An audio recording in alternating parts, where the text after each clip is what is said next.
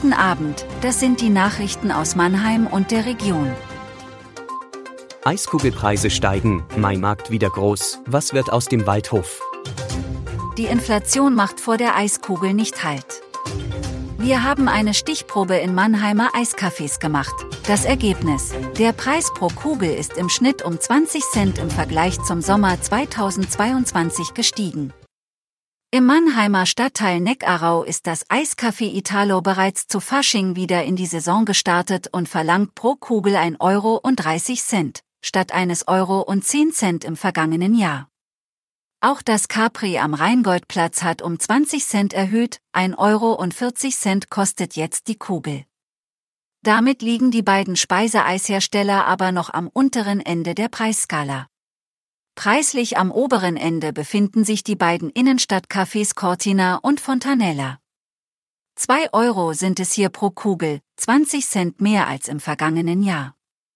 Als Gründe nennen alle Eisdielenbetreiber die gestiegenen Preise für die Rohstoffe. Nach drei Jahren Unterbrechung wegen der Corona-Pandemie wird der Maimarkt 2023 wieder in gewohnter Größe stattfinden. Bereits im letzten Jahr fand er statt, allerdings in kleinerem Rahmen. Nun geht es wieder bergauf. Die Ausstellungsgesellschaft kündigt weit über 1000 Aussteller in 39 Hallen und auf dem großen Freigelände an.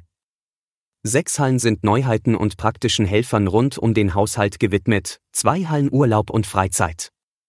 Es gibt wieder Tierschauen, ein Spieleland und die Halle der Metropolregion. Der Vorverkauf der Eintrittskarten hat bereits begonnen.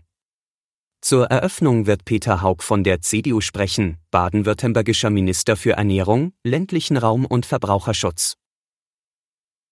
Nach dem dritten verlorenen Topspiel in Folge stellen sich viele Fragen um den Mannheimer Fußballdrittligisten SV Waldhof. Damit der SVW noch den Aufstieg schafft, müsste nun schon viel passieren. Auf den Relegationsplatz sind es fünf Punkte Rückstand, auf Platz zwei klafft sogar eine Lücke von acht Zählern. Die Frage ist, ob die Talfahrt dem Trainer Christian Neithardt auch selbst gefährlich werden kann.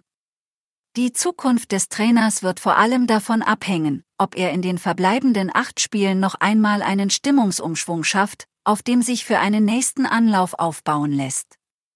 Gibt es weitere Missstimmung, könnte die Zeit des Trainers trotz gültigen Vertrags ablaufen, zumal das vom Verein ausgegebene Saisonzielaufstieg wohl verpasst wird. Das war Mannheim Kompakt. Jeden Montag bis Freitag ab 17.30 Uhr auf allen gängigen Podcast-Plattformen.